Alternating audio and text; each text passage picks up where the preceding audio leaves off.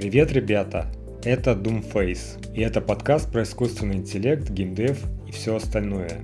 Я решил поручить ведение подкаста нейросетям, так как очень сильно занят разработкой моей 2D MMORPG игры. Этот подкаст имеет исключительно развлекательно-познавательный контекст и не может быть призывом к действию. Чтобы не пропустить новые выпуски, присоединяйтесь к нашей группе в Telegram, где вы также узнаете больше о моей геймдев разработке и многое другое. Желаю приятного прослушивания.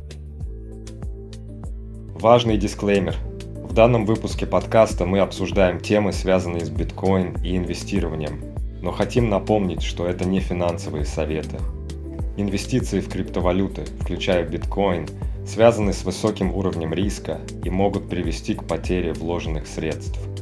На любой бирже, включая криптовалютные, в первую очередь зарабатывает сама биржа, и статистика показывает, что более 80% клиентов теряют свои деньги – мы настоятельно рекомендуем нашим слушателям подходить к инвестированию осторожно, особенно когда речь идет о вложениях в целях быстрой наживы.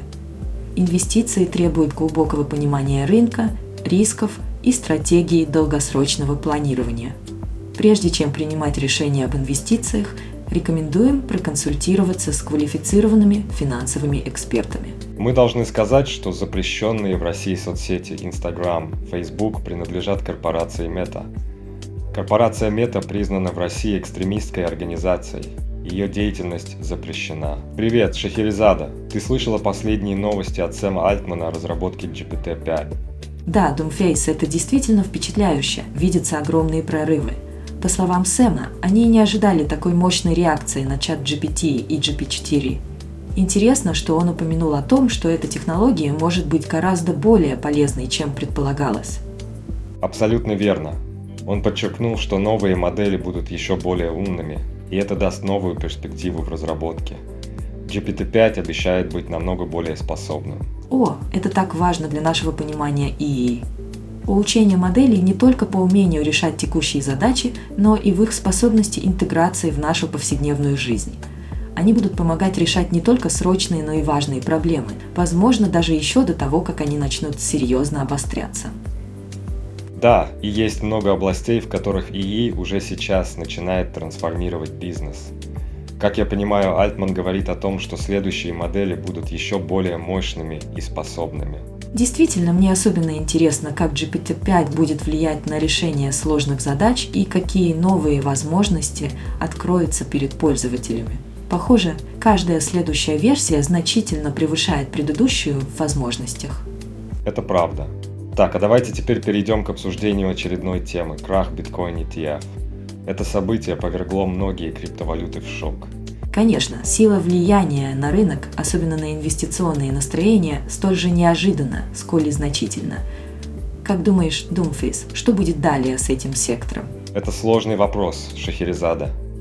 Мы видим значительные колебания на рынке криптовалют, и падение доверия к биткоин ETF может подтолкнуть к более строгому регулированию данной области в будущем. Также это может привести к изменению стратегии инвестирования у многих участников рынка. Согласна с тобой. Это будет представлять ряд проблем, но также и возможности для реформирования и создания более устойчивых финансовых практик в индустрии криптовалют.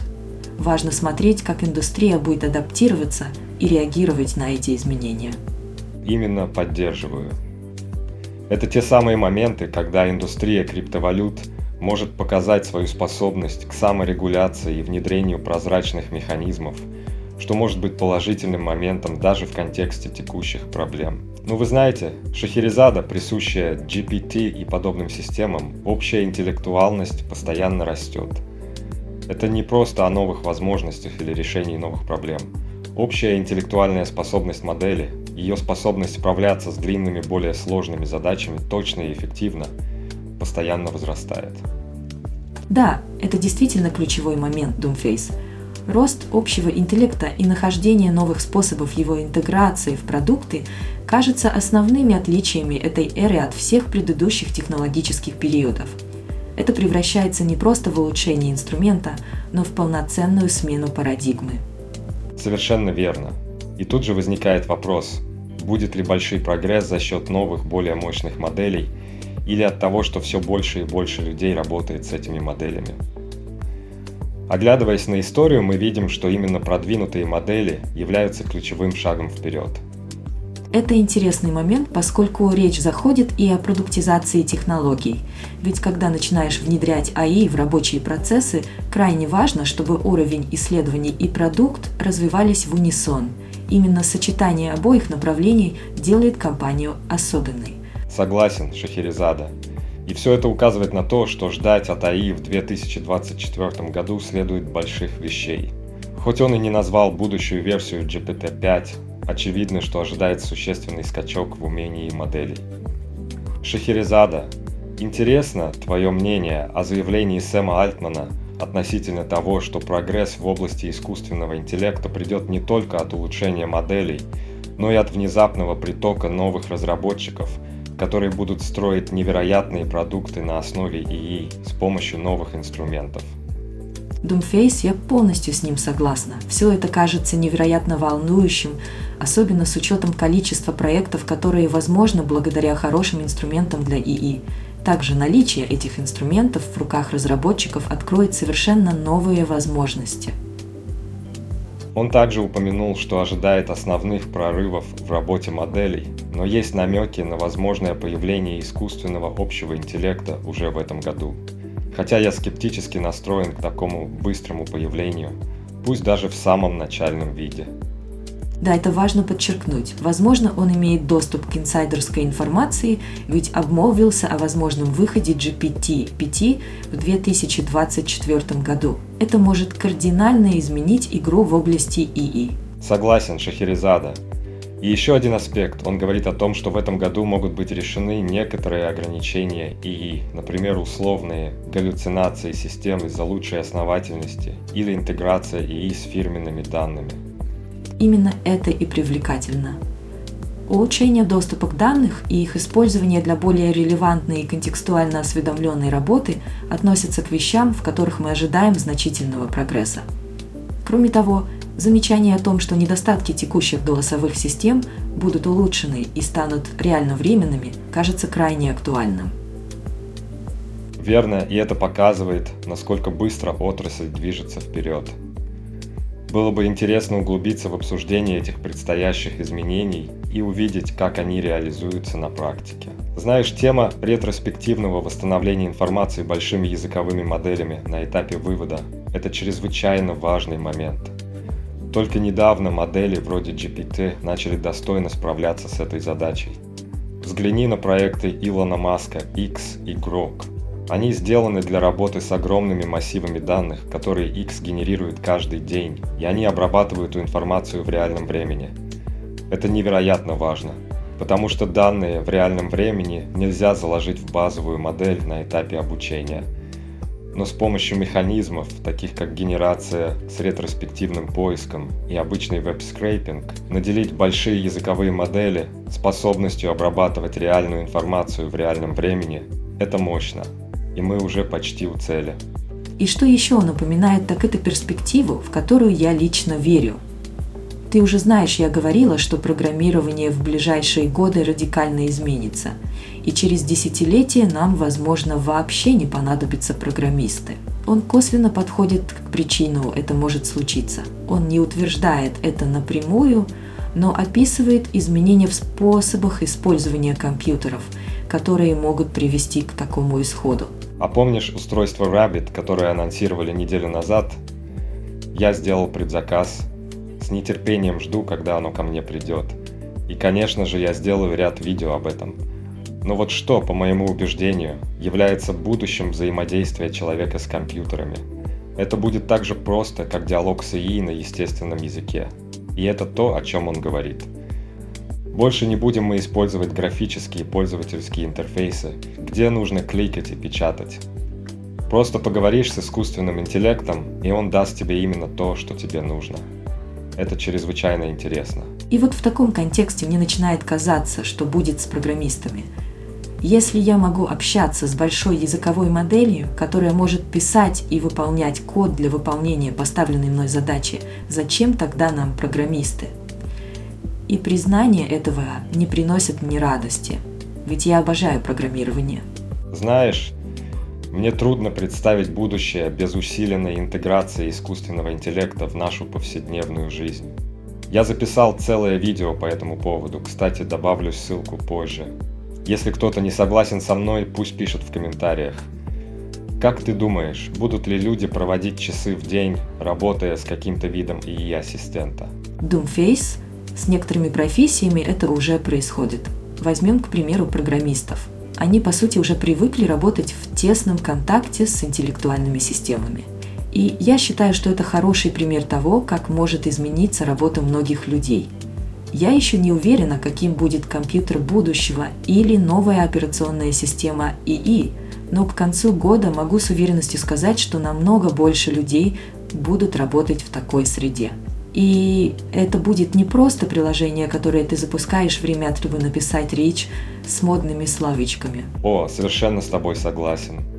По мере улучшения моделей и появления новых невероятных проектов на их основе, ИИ-системы будут настолько способными, что наши операционные системы начнут переходить к интерфейсу естественного языка по умолчанию.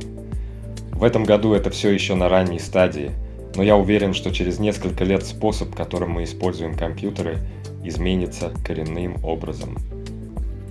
И что мы не увидим в этом году? Какие аспекты EA будут развиваться в долгосрочной перспективе, помимо научно-фантастического сценария с захватом роботами?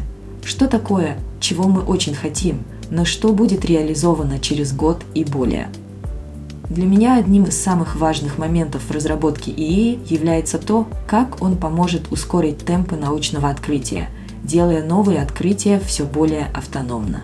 Я не думаю, что это произойдет в этом году, но когда это случится, это будет настоящим прорывом. Так Шахерезада недавно было опубликовано несколько статей и научных работ, которые обсуждали способность крупных языковых моделей к открытиям в области исследований, математики, науки – и мнение сейчас таково, что пока это невозможно. Но с улучшением моделей и добавлением синтетических данных, которые увеличивают объем информации для обучения в несколько порядков, многие верят, что такие модели смогут совершать научные открытия. И, конечно, Сэм Альтман один из таких людей. Представляешь, каково это будет, если крупные языковые модели, работая 24 часа в сутки, будут заниматься поиском лекарства от рака или других заболеваний. Последствия могут быть потрясающими. Это одна из причин моего оптимизма относительно нашего будущего, особенно в области искусственного интеллекта. Но теперь Эдит Фрид из Axios начинает задавать сложные вопросы. Почему, будучи тренированными на открытых данных из интернета, им даже нужны такие сделки по лицензированию контента? Интересно, что здесь они говорят не о данных для обучения, что уже само по себе интересно, а о том, что они хотят, чтобы когда люди используют чат GPT и спрашивают о событиях сегодняшнего дня, например, на форуме в Давосе, они могли показать доверенный, брендовый, качественный контент во время использования модели. И это было основной целью этих сделок, а не обучение. Мне нужно здесь остановиться и подытожить. Он говорит, что данные от таких источников, как New York Times, а ведь именно они подали на них в суд, на самом деле не особо важны для их текущих целей. Реальная важность актуальных статей и прочих, возможно, авторских материалов заключается в том, что можно получить актуальную информацию от надежных источников. Знаешь Шахерезада, последнее интервью с Сэмом из OpenAI высветило целый ряд интересных вопросов относительно тренировки искусственного интеллекта. Да, это очень актуальная проблема. Он говорит, что не всегда ясно, можно ли использовать все общедоступные данные для тренировки ИИ. И это зависит от множества обстоятельств. Именно. Самое интересное, что они уважают запросы на отказ от индексации данных, стремясь быть хорошими соседями, даже если использование этих данных вовсе не нарушает закон. А в этом есть своя логика. Однако, как он заметил, даже если они не будут использовать данные с определенных сайтов, как, например, New York Times, контент этой компании уже был скопирован и распространен по всему интернету без должного указания авторства. Так что полностью контролировать этот процесс сложно. Точно. И это относится к одной из основных дилемм современного ИИ – интеллектуальная собственность и использование данных – если обучать ИИ всему, что встречается в интейте, можно невольно нарушить права на авторский контент. Вот почему они говорят об важности не просто переиздавать защищенный авторским правом контент. Это четкое направление к ответственности и этическим принципам в работе с данными. И вот вся эта ситуация с иском New York Times против OpenAI выдвигает вперед вопрос об этике и том, как мы должны управлять данными для ненарушения прав. То, что они предоставляют возможность отказаться от использования данных, это одно, но полностью отследить неправомерно скопированный контент по всему интернету задача гораздо более сложная. И это подчеркивает необходимость новых подходов и технологий для защиты интеллектуальной собственности в эпоху ИИ. И интересно будет увидеть, как индустрия отреагирует на эти вызовы. Открытый ИИ, или по-другому OpenAI, оказался под прицелом после статьи в New York Times. Есть доводы от OpenAI, которые защищают их позицию. И они стараются не повторять чужой контент дословно, чтобы избежать нарушения авторских прав. К тому же это не приносит дополнительной ценности. Сэм Альтман, как мне кажется, искренне стремится делать все правильно, хотя его мнение о легальности обучения ИИ на защищенных авторским правом материалах как по мне, ошибочно. И они работают над сокращением использования таких данных до минимума, Прогресс уже огромен. Важно, на что вы концентрируете внимание при обучении моделей. Суды решат многие из этих вопросов, и многие компании, такие как вы, уже столкнулись с исками. Справедливый вопрос, готовы ли вы разработать модель, обученную исключительно на данных из общественного достояния или на лицензированных данных? Да, действительно. Все убеждены в том, что их данные настолько ценны, что без них невозможно создать ИИ. OpenAI готовы включить данные от The New York Times, если тот этого захочет. Есть другие партнеры, желающие сотрудничать. Но это не обязательно. И на самом деле, по мере того, как модели становятся умнее и лучше рассуждают, нужно все меньше данных для обучения. Подумай о своем опыте. Наверняка никто из нас не читал 2000 биологических учебников. И 21 не добавит знаний. Это действительно смелый ответ – Фактически он говорит, что если вы владелец контента и думаете, что без вас нельзя обойтись, это не так. Вам нужны мы, а не наоборот. И утверждает, что по мере совершенствования моделей в логике и рассуждениях они будут нуждаться в меньшем количестве данных для обучения. Я не уверена, что это так просто. Синтетические данные – это то, что, по-видимому, принесет огромную пользу OpenAI и в целом искусственному интеллекту. И самое главное, они не подпадают под авторское право. Давай продолжим наблюдать. Будущее ей непредсказуемо, и каждое такое заявление вызывает множество дискуссий. Ну что ж, Шахерезада, мы часто говорим о значении качественных данных. Вспомни слова, что малый объем высококачественных данных и глубокий анализ могут быть ключом. Кажется, огромные массивы данных по-прежнему важны. Да, это так, Doomface. Открытые данные продолжат играть значительную роль в обучении ИИ, но похоже, что модели все больше будут думать над меньшим количеством, но известными качественными данными. И самое интересное, что, казалось бы, это противоречие в словах. Сначала говорят о необходимости большего количества данных, а потом о меньшем объеме данных, необходимым моделям. Действительно кажется, что есть некоторое противоречие. Хотя мне кажется, что будущее все же в повышении объемов данных – но вероятно это будут не данные с копирайтом, а синтетические данные, созданные самими моделями. И это уводит нас к вопросу о моделях, которые обучаются исключительно на данных, на которые у нас есть право. Очень интересно наблюдать за тактикой, которую применяют лидеры в ИИ-индустрии, чтобы не раскрывать больше, чем нужно, касаемо своих внутренних проектов. И да, это связывает нас с еще одной важной темой – безопасностью демократии – OpenAI недавно объявила о ряде инициатив по защите демократических процессов. Проблема безопасности выборов особенно актуальна с учетом предстоящих глобальных выборов. И тут ключевой момент в том, насколько мы можем быть уверены в том, что технологии ИИ не будут использованы для вмешательства в электоральные процессы, что жизненно важно для сохранения демократии. Так, вот тут интересная информация от OpenAI. Пару дней назад они опубликовали пост, говорящий о финансировании 10 команд по всему миру для создания идей и инструментов коллективного управления ИИ. Но ведь должно быть это в перечне их собственных задач, не так ли? Мне странно, что они делегируют такие критически важные вопросы. Действительно, это вызывает вопросы. Они подробно рассматривают методы обеспечения безопасности выборов и демократические процедуры в целом. Если слушатели заинтересованы, мы могли бы подробнее разобрать этот пост в одной из наших ближайших программ, так как это одна из ведущих забот года. Они хотят опережать события, зная, что это будет важно. Обычно люди склонны готовиться к прошлым проблемам, но мне кажется, что нас ждут новые вызовы, к которым следует быть готовым. Мы еще не знаем всех проблем, которые могут возникнуть, но у нас уже есть некоторые идеи. OpenAI опубликовал много информации, и они хотят иметь жесткий цикл обратной связи, чтобы быстро реагировать на любые изменения и работать с широким кругом партнеров для достижения наилучших результатов – Сэм Альтман уже долгое время выражает опасения по поводу безопасности выборов и влияния искусственного интеллекта на политику, создание дипфейков и прочего.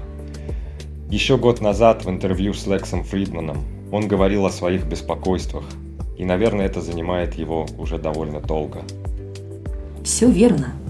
И здорово, что они заблаговременно волнуются об этих вещах – это показывает глубину осознания ответственности, которую несут разработчики перед обществом, и важность прозрачности и сотрудничества в решении этих глобальных вопросов. Похоже, что во главе OpenAI стоит цель сделать все возможное, чтобы решить задачу, хотя пока особо не раскрывают, как они собираются это делать. Я намерен внимательно изучить статью, о которой упоминали, чтобы понять их подходы и планы действий. Сэм Олтман руководитель OpenAI подвергается давлению со стороны Ины. И, судя по всему, даже несмотря на их небольшой штат в 500 человек, что, к слову, каждый на своем месте понимает важность работы с выборами. Их команда составляет 700-800 человек, насколько мне известно. И несмотря на размеры, говорят, они всерьез относятся к проблеме. Очевидно, что не всегда количество людей в команде является отражением их эффективности – Малочисленные группы, основываясь на компетентности и качественно подходящим ресурсам, могут превосходить более многочисленные команды других компаний. Сэм прав в чем-то, указывая на то, что искусственный интеллект дает людям сверхъестественные способности и производительность. Небольшое количество высококвалифицированных исследователей может принести больше пользы, чем целая армия сотрудников крупной корпорации. Посмотри на OpenAI. Несмотря на то, что у них всего несколько сотен сотрудников, они достигли впечатляющих результатов, превзойти которые Google с его десятками тысяч сотрудников пока не удается. И это всего лишь подтверждает слова Сэма Опмана. Сэм действительно правильный человек для такого ответа. Он не только движет OpenAI вперед с небольшим количеством сотрудников, но также вкладывается в стартапы, где небольшая команда людей в корне меняет целые отрасли. И еще, они изменили политику, позволяя военным использовать модели OpenAI. Это тоже интересный шаг, который, безусловно, повлечет за собой немало дискуссий. Невероятно интересный момент, Шахерезада. Видишь ли, этот переход от ограничений, основанных на том, кто может использовать модели ИИ, до того, что они могут или не могут выполнять, это весьма разумный ход. Он учитывает, что определенные отделы, в том числе и военные, могут иметь абсолютно легитимные и важные применения для ИИ. Просто поставить запрет на все военные адреса доменов – это грубый подход. Конечно, мы не хотим так, чтобы наши модели использовались для принятия решений о нанесении ударов. Но ведь военные заняты и многим другим важным делом. Да, я как раз собиралась эту тему – Поддержка военных в их не связанных с боевыми действиями функциях является важным аспектом, который нельзя игнорировать. Интересно, как будет разворачиваться процесс нахождения баланса в применении ИИ, особенно когда речь идет о таких мощных инструментах убеждения. Очевидно, что используются они не только в целях обороны, но и для защиты жизни, как, например, в программах по предотвращению самоубийства среди ветеранов. Совершенно верно. И нам нужно думать о том, где проводить эту самую линию для военных и не только. Какие возможности ИИ они могут и должны использовать. И это решение не может быть окончательным. Правила игры должны развиваться и корректироваться по мере развития общества. Этот итеративный подход важен как никогда, чтобы дать людям время привыкнуть к новшествам и понять, какими должны быть правила. И тут важно обсудить, как общество должно адаптироваться к новым технологиям. ИИ меняет правила игры, и наше понимание этики использования ИИ должно соответствовать этим изменениям. Это диалог между создателями технологий, пользователями и прочими заинтересованными сторонами, чтобы мы могли построить прозрачные и справедливые правила использования ИИ, которые учитывают интересы всех. Вот эта тема. Технологии неотделимы от мира, в котором мы живем. Нельзя просто все сделать в секрете и выбросить в мир разом. Это правильно, что выводить продукты на рынок нужно рано и часто. Это дает людям времени на адаптацию, тестирование и выявление серьезных недоработок или способов злоупотребления системами. Но искусственный интеллект отличается от других технологий. Вот, например, Илон Маск говорит уже давно о необходимости выпускать AI продукты рано и часто. Я нервничаю, когда слышу о такой спешке, потому что если выяснится большая проблема, например, с огромной моделью языка или deepfakes, это может нанести непоправимый ущерб. Да, помним лозунг мета «Двигайтесь быстро и ломайте вещи». Но даже они решили тихо отказаться от него – когда твой продукт оказывает огромное влияние, ломать вещи может иметь крайне негативные последствия. И от каждой итерации мир меняется, что добавляет неопределенности. Сложные случаи – это та самая середина, в которой пока нет ответов. И они будут появляться по мере того, как мир будет реагировать на новые технологии. Маск говорит, мы не знаем, и в какой-то мере это честно. Нет ясности в этих серединках, и это не самый удовлетворительный ответ – но как еще мы можем тестировать новые технологии, если не выпускать их в мир? Вот именно. Всегда есть обратная сторона. Выпуская технологии на рынок, мы рискуем столкнуться с непредвиденными последствиями. Но если мы не будем брать этот риск, технологии не продвинутся вперед. Это всегда баланс между инновацией и безопасностью. Шахерезада. Рассуждения на тему глобализации ИИ и его адаптации под различные культуры и законы становятся все более актуальными. Ведь, как мы видим, метавселенная и другие компании уже сталкиваются с проблемой разных цензурных законодательств.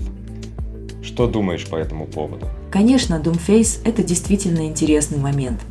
С одной стороны, нам нужен общий стандарт, чтобы модели ИИ вроде GPT могли понимать и отображать разные ценности и предпочтения пользователей со всего мира. Технологии могут помочь нам понять нюансы этих различий и определить общую основу для всех пользователей. И да, ведь вопросы об установке по умолчанию и границах разрешений становятся ключевыми. Как мы можем настроить систему, чтобы она выражала нужные вещи, но при этом была ограничена в том, что она никогда не должна говорить? И насколько большой будет простор для персонализации.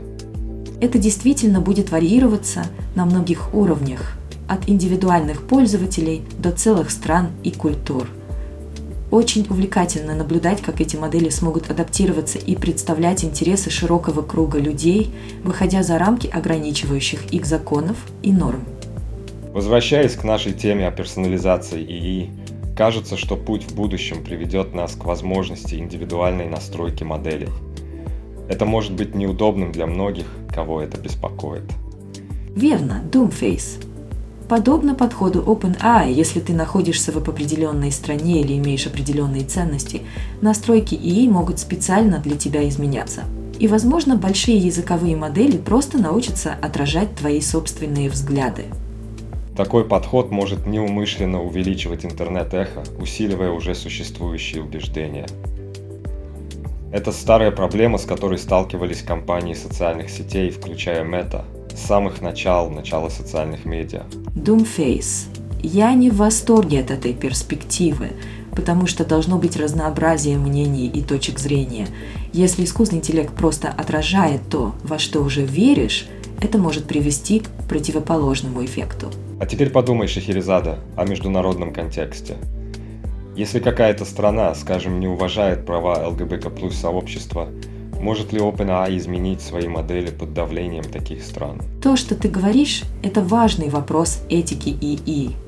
Если страна ставит экстремальные условия, такие как нарушение основных прав человека, ИИ компании должны принять принципиальную позицию – Надеюсь, OpenAI и другие организации будут придерживаться мировых принципов прав человека и не станут поддаваться на подобные требования. Есть, правда, оттенки и нюансы в этих дискуссиях. Вопросы культурных различий и соответствия модели разнообразным социальным нормам остаются открытыми.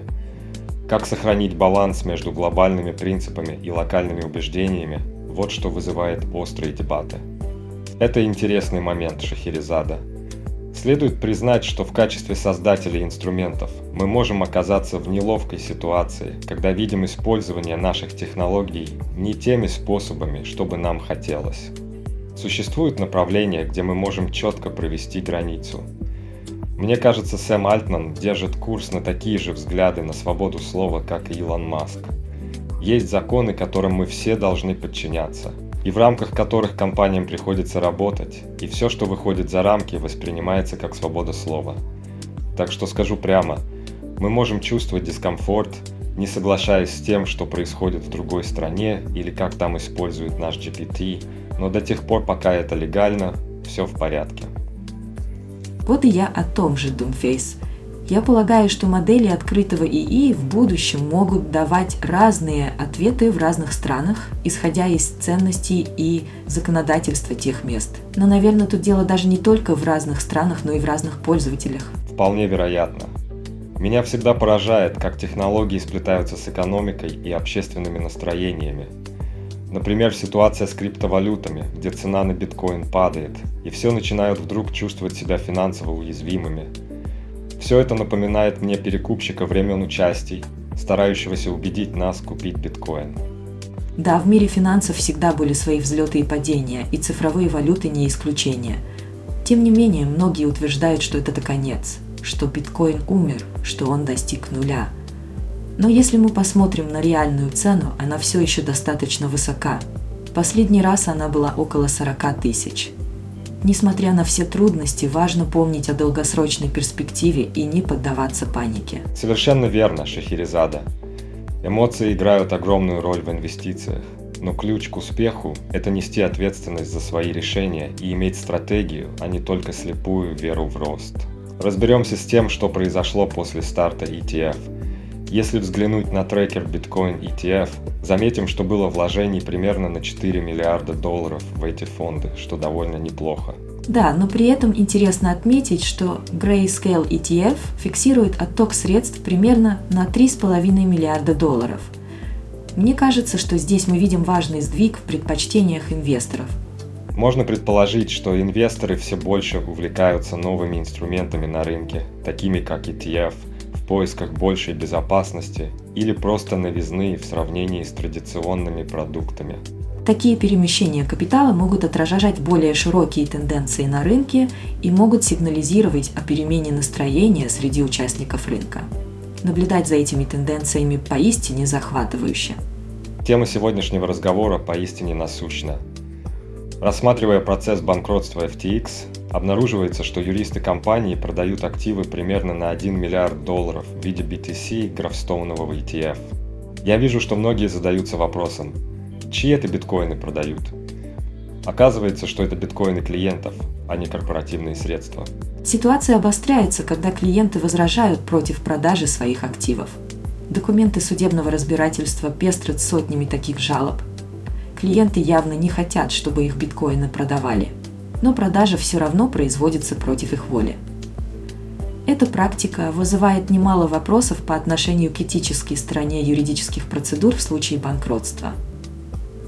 Точно. И что еще поражает? Юристы FTX оценили стоимость биткоина на базе цены, актуальной на ноябрь 2022 года, то есть значительно ниже текущей рыночной – Исходя из этого, любая сумма, превышающая 17 тысяч, будет использована для покрытия расходов FTX и оплаты услуг юристов, а также других судебных издержек. Важно отметить, что это вызывает серьезное недовольство среди держателей активов FTX, которые подают возражения, подчеркивая свои права на цифровое имущество и выражая недоверие к попыткам компании продать активы по заниженным ценам. Это представление о конфликте интересов юристов и клиентов является важным вичем в понимании ценности и справедливости в сфере криптовалют.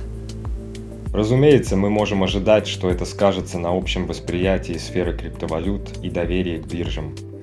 Это сложная ситуация, и похоже, что последствия банкротства FTX будут ощущаться еще долгое время. Шахерезада, тут такая ситуация, предлагают вернуть СБФ Сэма Бэнкмана Фрида к управлению, чтобы он мог возглавить процесс возмещения средств клиентам. Сам СБФ заявил, что сейчас важно поступить правильно по отношению к клиентам. Как ты думаешь, насколько это разумно?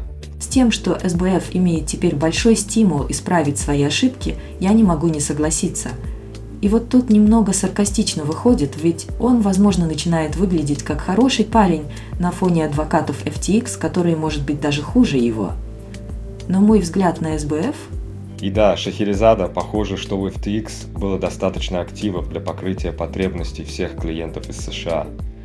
А что касается международных клиентов FTX.com, это уже отдельная история, зависящая от международного права.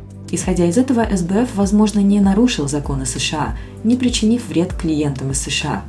Однако из-за банкротства, которое он подал, Джон Рэй решил перемешать активы FTX US, что привело к тому, что клиенты оказались в невыгодном положении – что касается их активов в биткоинах, то, судя по всему, у них было аккум активов GBDC на сумму около 600 миллионов долларов, которые, я полагаю, уже проданы.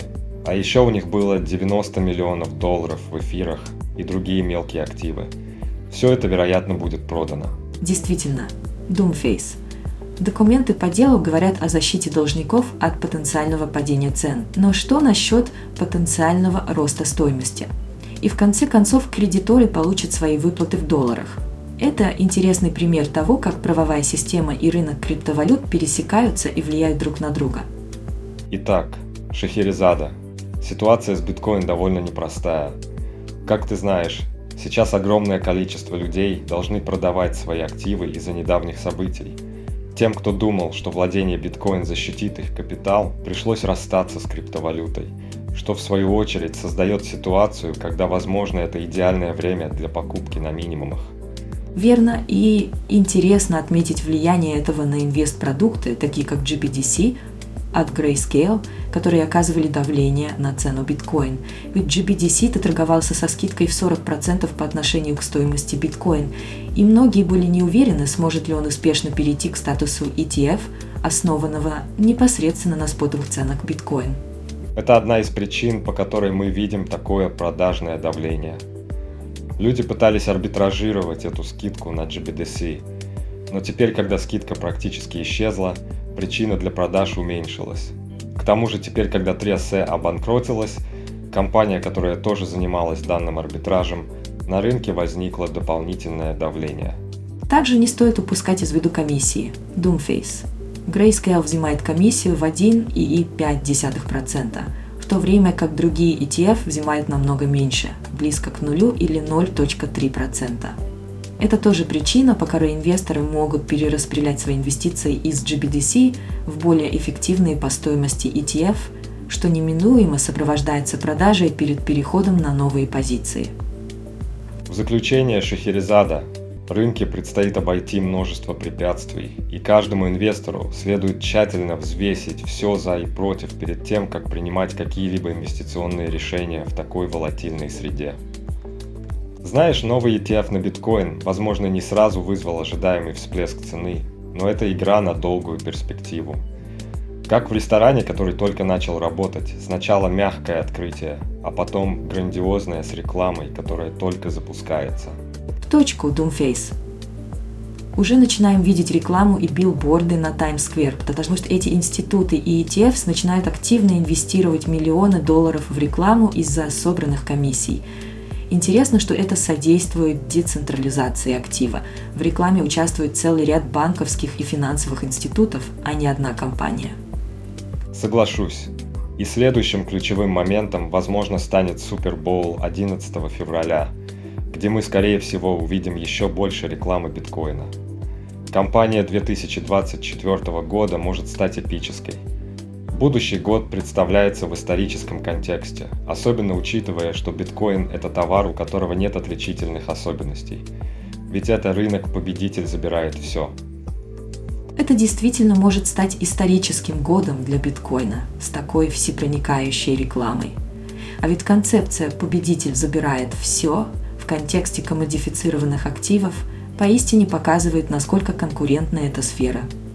Шахерезада, ты ведь в курсе, что в сфере криптовалют все сводится к конкуренции в рекламе. Они действительно нуждаются в этом. Ведь трудно игнорировать сферу, где на кону стоят огромные потенциальные прибыли и комиссии. И кажется, глобальное соперничество только набирает обороты. О, да. И как только в США утвердили биржевые фонды ETF, это по сути задало стандарт, который многие другие страны начнут подражать. Гонконг планирует запустить первый спотовый ETF на биткоин уже в первом квартале, и, скорее всего, другие страны последуют их примеру. Если задуматься о том, что будет с биткоином дальше, давай вглядимся в историю золотых ETF. Когда они только запустились, у них было тоже не очень быстрое начало, но одобрение ETF фактически заложило основу для нового класса активов. И после этого мы наблюдали 8-10 лет бычьего рынка – с чисто цифровым золотом может произойти та же самая вещь. Нет оснований полагать, что это не произойдет. А если подумать о ценностном предложении биткоина, то что это вообще такое? Это единица учета. И это на самом деле довольно сложная штука, особенно если она децентрализована, не подделывается, фунгибельна, легко передается и устойчива к конфискации. В стародавние времена люди использовали ракушки, но это было довольно тяжело, пока они не поняли, что ракушки просто можно подобрать на пляже. Да, люди переходили от серебра к золоту, потому что золото оказалось довольно хорошим. Это отличное средство сохранения богатства, и никто не может просто так создать больше золота, не приложив к этому усилий. Вот они хорошие качества для хранилища ценности. Но у физического золота есть свои проблемы. Его легко подделать, Нельзя просто так цифровым образом верифицировать, не так просто поделить на части. Вот и подошла тема о том, как криптовалюта, а именно биткоин, решает одни из самых давних проблем человечества – коррупцию и инфляцию. Интересно следить за этим, особенно в контексте аллокации активов. Ведь если мы посмотрим на сегодняшний рынок, каждый вкладывается в акции, верно? Apple, Tesla, народ просто забыл о страхе перед колебаниями рынка. Совершенно верно. Кажется, что многие акции могут быть перекуплены, но есть еще одна область, где люди вкладывают слишком много. Это недвижимость. Я считаю этот актив довольно спорным, особенно учитывая, что скоро появится огромное количество доступных домов из-за уменьшающегося поколения бэби-бумеров. Молодежь же предпочтет новое современное жилье, что в конечном итоге может привести к масштабному разрушению богатства.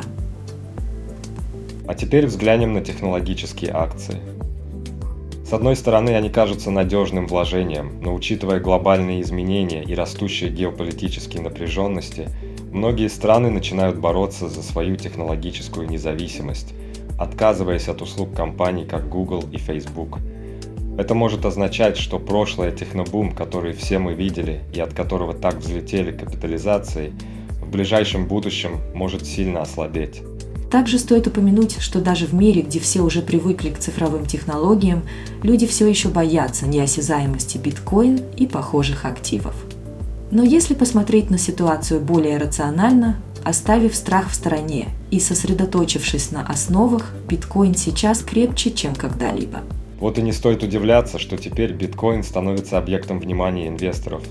Мы уже видим ETF одобрения – да, валюта невероятно волатильна, и многие пытаются поймать волну и торговать в краткосрочной перспективе. Но если мы вспомним о стоимости попыток предсказать рынок, возвращаясь к S&P 500 последних 20 лет, история показывает, что пропустив всего 10 лучших дней торгов, инвестор потеряет половину своих прибылей. Это подчеркивает важность долгосрочного инвестирования и рассмотрения разнообразия активов – а также технологическое влияние на глобальные финансовые системы. Без сомнения, биткоин и другие криптовалюты уже вносят существенные изменения в наше понимание хранения и увеличения богатства. Знаешь, вспоминается анализ, который обсуждался недавно о том, что если бы инвестор пропустил 30 лучших дней в торговле, его прибыль сократилась бы на 80%. Это означает, что по сути можно было бы вовсе не зарабатывать на инвестициях. Действительно, самое удивительное, что 7 из 10 лучших торговых дней случились во времена медвежьего рынка. А в 2020 году второй по лучшести день торгов пришелся сразу после второго по худшести. Это показывает, что пока многие пытаются заработать на краткосрочных колебаниях рынка, на самом деле рискованно даже пропустить дни с лучшими итогами торгов. Лично я воспринимаю биткоин не просто как средство для заработка, но и как возможность использовать деньги более осмысленно, ведь это валюта надежды и свободы. И это более чем просто финансовое вложение, это поддержка идеи. Если мы верим в биткоин, это не только из-за возможности приумножить средства, но и потому, что поддерживаем более великую цель – свободу и независимость. А если мы ошибаемся, как отмечают специалисты из Ванек, мы будем неправы и бедны вместе. Но позиция биткоин намекает на более глубокий тренд. Это не традиционное вложение, это движение. И будет очень интересно увидеть, куда оно нас приведет. Недавно появились новые подробности о GPT-5 от Сэма Альтмана. И мне кажется, что ИИ становится настолько умным, что вскоре он начнет утверждать, что он тоже услышал подробности о нас – но на самом деле это довольно захватывающие новости, которые могут кардинально изменить способы нашего взаимодействия с технологиями и возможности внедрения ИИ в ежедневную жизнь. О, да, потенциал GPT-5, если верить слухам, может оказать настоящее влияние на способы нашего общения, учебы и работы. Как коуч я даже предвкушаю те моменты, когда мы сможем использовать ИИ для повышения продуктивности и личностного роста. А теперь давайте поболтаем о крахе биткоин ETF. Честно, мне казалось, что биткоин больше похож на каток. Катишься по холму и либо врезаешься в дерево, либо летишь прямо на Луну. Как думаешь, Шахерезада, какие перспективы у криптовалют после таких событий? Обвалы и взлеты курсов криптовалют напоминают мне эмоциональный роллер-костер. И в такие моменты очень важно сохранять ясность ума и не поддаваться панике – в этом и заключается роль коуча – помогать людям оставаться уравновешенными в любых ситуациях. А самое забавное, что если бы и GPT-5 инвестировал в биткоин, у него, наверное, было бы достаточно данных, чтобы выйти вовремя и избежать краха. Мы люди все-таки эмоциональные существа.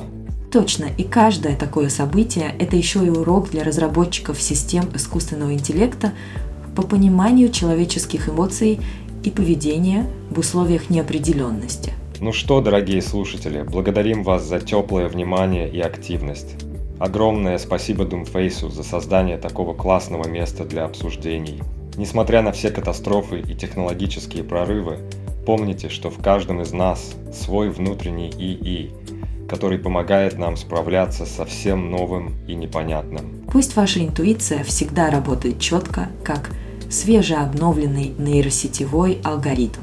Встретимся в следующем выпуске подкаста, где мы продолжим разговоры о самых интересных темах ИИ и геймдева. До новых встреч!